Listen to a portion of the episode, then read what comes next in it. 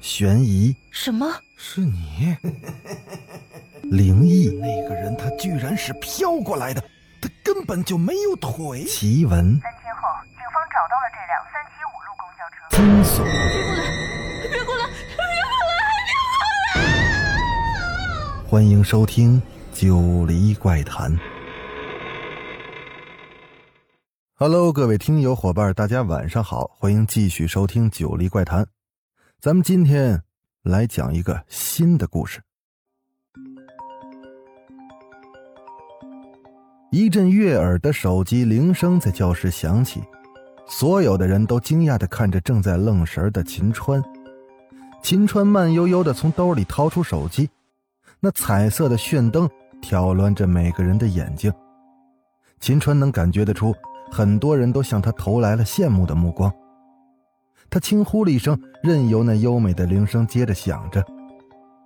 来电显示上没有任何的号码，秦川奇怪的接听了电话。你好，你是谁呀？电话那头首先发问了，打电话的是个男生，声音空灵，像是从地下发出的。秦川不禁打了个寒战。我，我叫秦川。那么告四十七栋楼四幺三。那晚上一点，不见不散。一点，这么晚，能告诉我你是谁吗？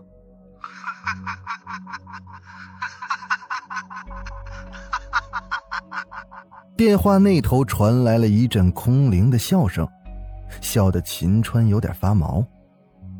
秦川怕身旁的同学看出他的窘态，急忙挂断电话，仍旧是傻愣愣的待在位子上，心里感觉怪怪的，而且他有一种说不出的不安。秦川是一个地地道道的穷学生，而且还是个大一的新生。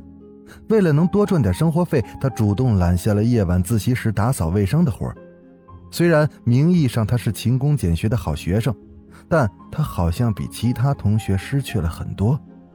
每逢周末，同学们都出去聚餐了，他却要独自留下来打扫卫生。同学们一个个手里都拿着时尚的手机，可唯独他两手空空的。在同学们面前，秦川总感觉自己很自卑。直到上个周末，秦川一个人留下来打扫卫生，在自习室的墙角静静的躺着一部手机，而且还是苹果的最新款。秦川拾起了它，爱不释手。秦川想，如果失主来寻找的话，那肯定会给他打电话。可如果没人给他打电话，那可就是老天爷心疼他，赐给他这部手机了。可是秦川一连等了一个星期，始终没人给他打电话。秦川想，手机肯定是某个富家大少丢的，根本就没拿手机当回事儿。那这个手机可就是他自己的了。可今天，正当秦川高高兴兴地把手机带进教室的时候，却接到了刚才失主打来的那个电话。但是从电话的语气中，秦川感觉到失主好像……并不是很着急，说的话也让他琢磨不透。秦川正想着失主为什么要定这么晚的时间去找他，可他身后却有一张大手狠狠的拍了他脑袋一下。秦川猛然回头，是刘强。你要疯啊！哟呵，终于咸鱼翻身了，有手机了，还是不这么流行的。刘强满脸坏笑的调侃着秦川，趁秦川不注意，一把就夺过了秦川手里的手机。秦川慌忙的去抢，可无奈刘强身大力大，秦川被推了回来。刘强仔细的把玩着手机，脸上的神情却渐渐的凝固了，他像是一具僵尸。刘强悄悄的凑到秦川的耳边：“我问你个事儿，你这个手机……”从哪儿偷来的？秦川在刘强凑过来的嘴上轻轻的拍了一下。闭上你的臭嘴！刘强居然笑了，可那笑声，跟刚刚接到的电话里的笑声一模一样。秦川猛然回头看着古怪异常的刘强，那心里莫名的涌出了一丝恐惧。今天又是周末了，秦川独自留了下来，夜间打扫自习室的卫生。这个时候，秦川是最孤独的。像往常一样，他先从后面开始打扫，慢慢的后退，最后把垃圾全都扫到门口。可扫到中间，秦川的面前出现了一条长长瘦瘦的人影，一动不动的就映在了秦川面前的地面上。秦川好奇的转过身，自习室里依旧空荡荡的，像坟墓一样寂静。秦川再次低头扫地，可那长长瘦瘦的人影又重新出现在了面前的地上。秦川再次拾起身子，站在他面前的是一位漂亮的女生，纯净的外表似乎和秦川一样，也是刚入学的新生。呃，不好意思啊，自习室的关闭时间已经到了，请明天再来吧。我知道的，我只是来看看。这儿，这儿有什么好看的？我原来也是在这勤工俭学的。啊，你好，学姐，我叫秦川。我想问你一件事，你见过一部遗失的手机吗？你丢手机了吗？嗯，我是怕你拾到一部手机。怕我拾到？为什么？如果你看到一部手机的话，千万别动，千万别动。如果动了那部手机，是会死人的。女生反复重复着这句话，脸色突然变得非常的阴冷。秦川心里的那份恐惧更加的强烈了。秦川不禁冷冷的有些抽搐，他傻愣愣的呆着，而那个女生也像是个灵魂一样，就这么走出了他的视线。秦川下意识的掏出了那部手机，彩色的炫灯忽明忽暗。好像预示着一段恐怖故事即将要开始了。刘强的嘴就是快，刚刚一个下午的时间，他让整个世界都知道秦川有了一部手机，而且还是一部最流行的手机。第一个闯进寝室门的是董宇。当刘强告诉他这个消息之后，自称为时尚先锋的他便快马加鞭地赶回了寝室。董宇刚刚进门，秦川就嗅到他满身的酒味这小子肯定又去喝酒了。秦川心里这样想着，可没有理会。可没料到，董宇却直愣愣地扑到了秦川的身上，像搜身一样乱摸着那部手机，最后一把就从秦川的兜里掏出来那部手机，就像看奇珍异宝一样的捧在手里。嘿嘿嘿嘿，我玩会儿啊，明儿早上再给你。秦川惊恐的从床上爬起来，“哎，别动他，他很邪门的。”“哎呦，用这么幼稚的故事吓唬人！”“ 我说秦川，你也太小气了吧！”秦川懒得理他，“你不怕你就玩，玩死了可别怨我。”夜渐渐的深了，秦川一直没睡，不时的看看时间，还有五分钟就到一点了。秦川的心跳莫名的开始加速，好像即将就是世界末日一般。这时，门被打开了，那生锈的门轴发出了刺耳的吱吱声。夜风透过门缝，轻轻的吹起窗子上白色的窗帘，像幽灵一样来回轻轻的摆动着。秦川惊恐的从床上坐了起来，门口忽然闪过了一条黑影，秦川。轻手轻脚的走出了寝室。楼道里的灯光异常的昏暗，人影悄无声息的在前面走着。喂，是你丢的手机吗？而那个人影丝毫没有停止的意思，继续向前走着。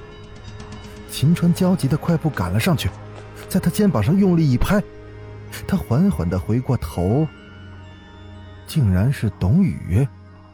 干嘛？上厕所你跟踪我？董宇揉了揉睡眼朦胧的眼睛。我看还是把手机还给你吧，怎么什么功能都没有？这会不会是个假的呀？董宇伸手递出了手机，秦川还没去接，那手机却响起了优美的铃声。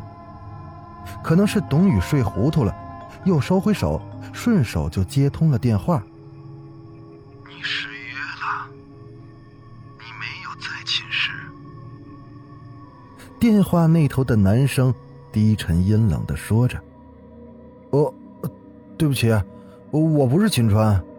呃，不，不过他现在就在我身边，你等一下。”那你是谁呢？哦，我呀，我是他一个朋友。你是谁？你问我是谁干什么？你有什么事儿你就跟他说吧。你是谁？操！我他妈是董宇，你有病吧你？董宇有些不耐烦了，挂掉了电话，把手机扔进了秦川的怀里，然后就独自去厕所了。剩下秦川一个人站在死一般寂静的楼道里。挂掉电话之后，整个夜晚好像很平静。秦川醒来的时候，天已经大亮了，所有的人都开始洗漱，唯独董宇还趴在床上。秦川使劲推了推董宇，可那董宇却丝毫无知觉，一动不动的。秦川惊叫了一声，所有的室友都凑过来看，眼前的一切让所有人惊恐的瞪大了眼睛。董宇死了。董宇的表情十分的狰狞，两只惊恐的眼球几乎凸了出来。张着大大的嘴巴，外面伸着长长的舌头，那舌头上还不断流淌着令人恶心的液体。秦川大脑乱乱的，如同一团乱麻，大家惊恐的看着死去的董宇，寝室里瞬间寂静下来。突然，秦川的那个手机又响了起来，就像是死前的招魂曲。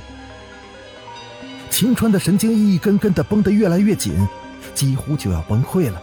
他再也不敢接听电话，可那铃声一遍又一遍的催促着他，好像永不会停止。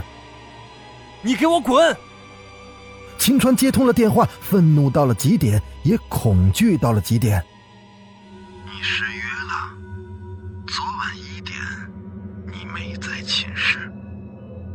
电话里的声音非常的平静。这让秦川感觉他就是一个冷面的杀手。是你，是你杀死了董宇。你失约了，他接的电话，这是惩罚。你到底是谁？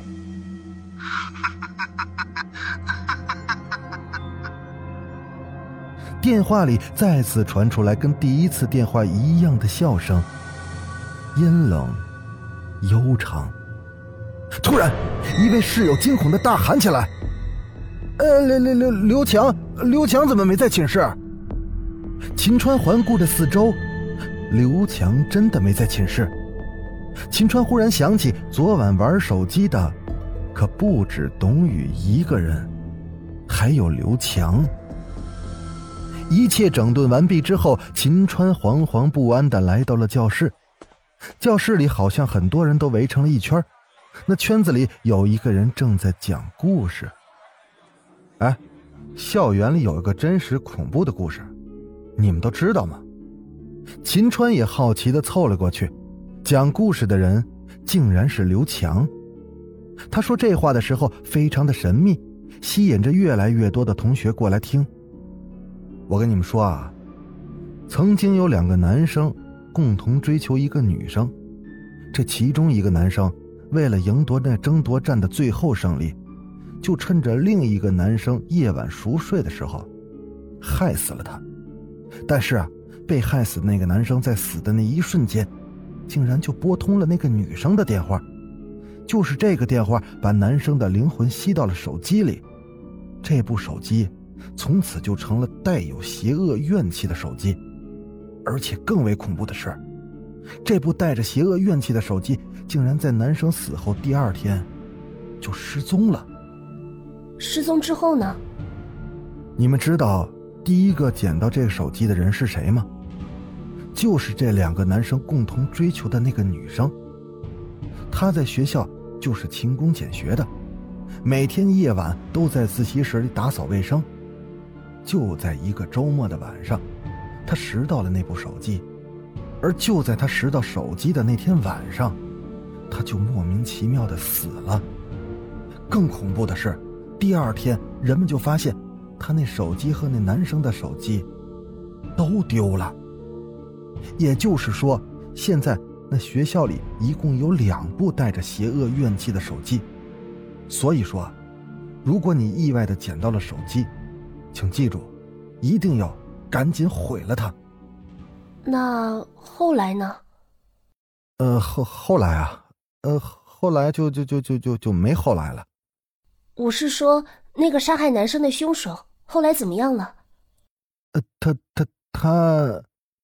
这时，一阵急促的上课铃声打断了刘强的故事。从同学们的掌声中可以感觉到，老师的课好像讲得很精彩。但秦川一点没听进去，他的脑子里不断盘旋着刘强刚刚讲述的那个真实的故事。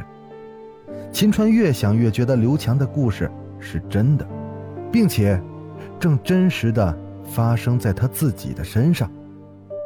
下课后，秦川做的第一件事就是把那部带着邪恶怨气的手机，使劲从楼上给扔了下去。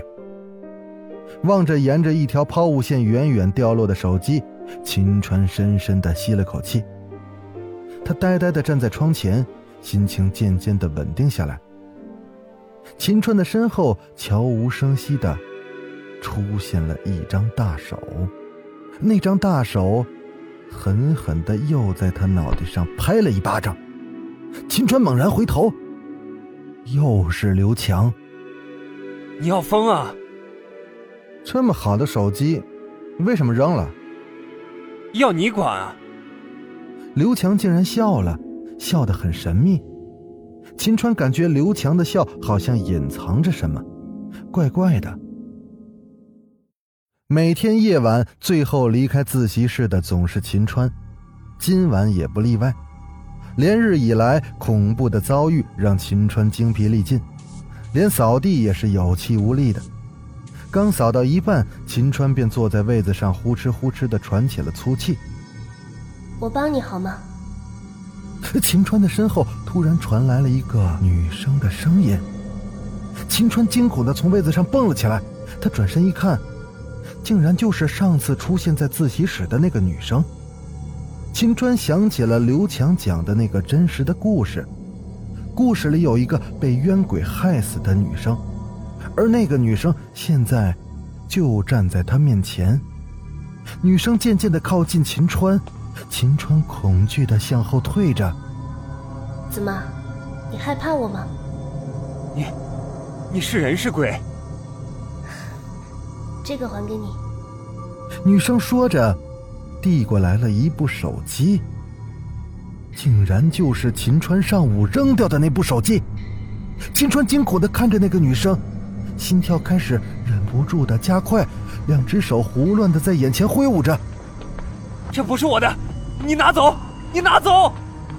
这是你的，自从你决定拥有它的一瞬间，它就是你的了。女生依旧是很平静，但那眼角竟然滴了一滴伤心的眼泪。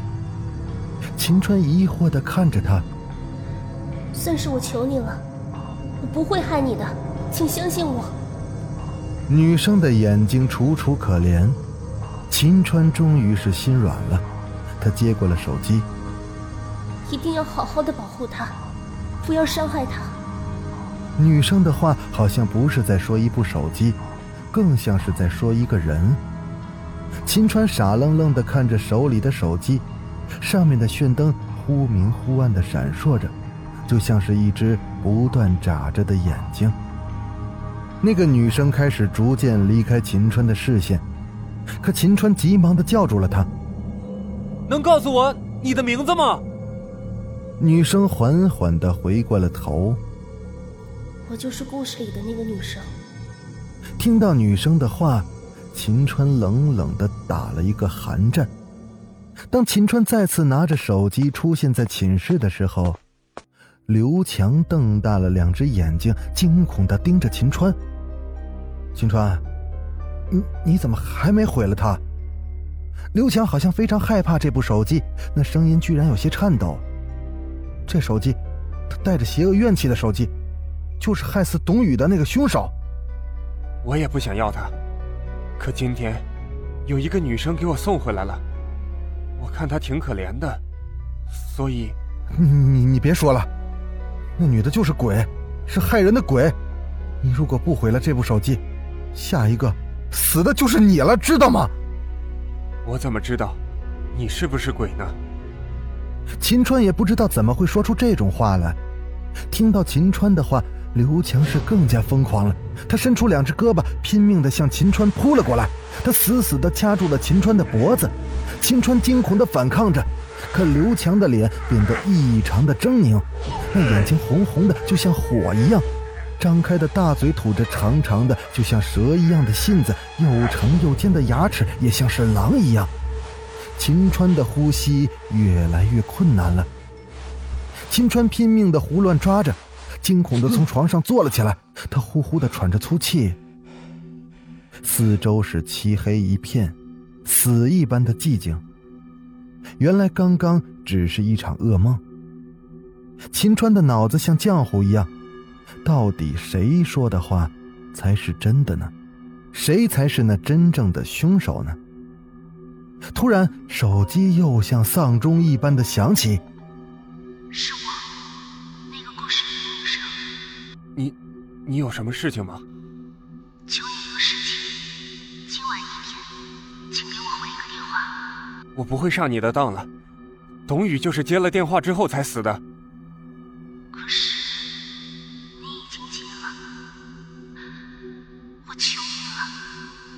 秦川听到了一个哀求的声音，他似乎能感觉到那声音后面那双流着眼泪的眼睛。那好吧，我只拨通，但是我不和你说话，可以吗？像第一个夜晚一样，秦川静静的等待着约定的时间。当秒针指到整点的那个瞬间，秦川拨通了电话。电话那边空洞洞的，手机上显示电量也在迅速的下降。在电话被挂断之后，秦川收到了这样一条短信：“真的很感谢你，你帮我完成了愿望。一年前，我和阿健是一对让人羡慕的情侣，在我们正热恋的时候，出现了一个暗恋我的人，他很嫉妒阿健，趁阿健睡熟的时候，他害死了阿健。但是……”阿健在死前的瞬间拨通了我的电话，我听到了阿健用尽最后的力气对我说了三个字：“我爱你。”从此，阿健的灵魂便被吸到了电话里，他的手机里留存了一半，我的手机里也留存了一半。那个害死阿健的人贼心不死，扔掉了阿健的手机，并在一个无人的夜晚，把我从七楼推了下去。便扔掉了我的手机，但是我没有死。经过一年的治疗，我已经康复了，重返校园。我只想找到两部手机，接通两部手机的电话，阿健就可以汇聚完整的灵魂，顺利的转世投胎了。可那个人却处处破坏，到处编造着关于我的恐怖故事，让所有人都认为我是一个冤鬼。凡是拾到手机的人都会遭到他的杀害，一定记住我的话，他的下一个目标就是你，唯一救你的办法就只有……短信的最后是未知的省略号。秦川的脑子一团乱麻，夜已经很深了，秦川失眠了，他睁着眼睛愣愣的躺在床上。这寝室里好像还有一个人，也失眠了。笨重的从床上爬起来，悄悄的打开了门，像一个鬼魂一样溜了出去。秦川猜测他肯定是去小便了。突然，秦川的手机再次响起了铃声，这一次是一首真正的招魂曲，是招收秦川灵魂的曲子。但秦川却异常的镇静。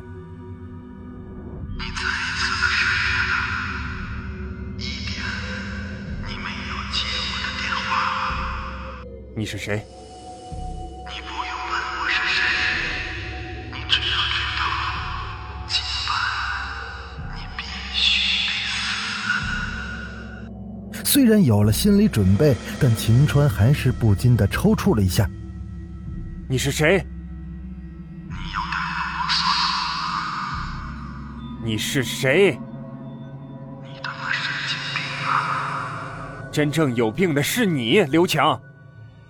刘强吃惊的转身，秦川正站在他身后，瞪着两只满是怒火的眼睛。呃，呃，秦川，你你你怎么？刘强没意识到秦川为什么会发现他的诡计。我早就该猜到，真正的凶手是你。为什么只有你知道那个校园里的故事？为什么只有你关注我的手机是不是扔了？为什么只有你认识那个女孩？你表演的太过火了。哼，那又怎么样？你知道的太晚了。我是鬼，你是人，你根本就斗不过我。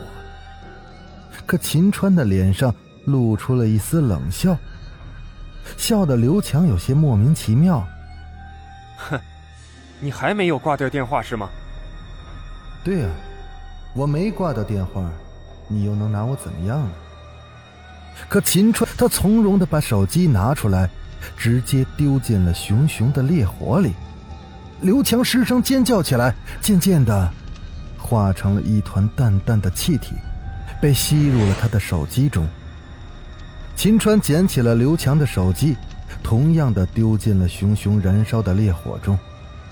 从此，一个怀着怨恨的恶鬼，从这世间上彻底消失了。就在秦川看完短信，刘强悄悄的溜出寝室之后，秦川便暗暗的跟在他身后，并在公厕的门外燃起了一堆烈火。而那个女生发给秦川的短信最后的内容是。唯一救你的办法，只有在他给你打电话、尚未挂断电话之前，把手机扔进熊熊的烈火中，他就会被吸入他的手机中，并随着手机的毁灭而烟消云散。秦川看着继续熊熊燃烧的烈火，猜到了另一个秘密：那个无人的夜晚，被推下楼的，并不是故事里的女生，而是刘强。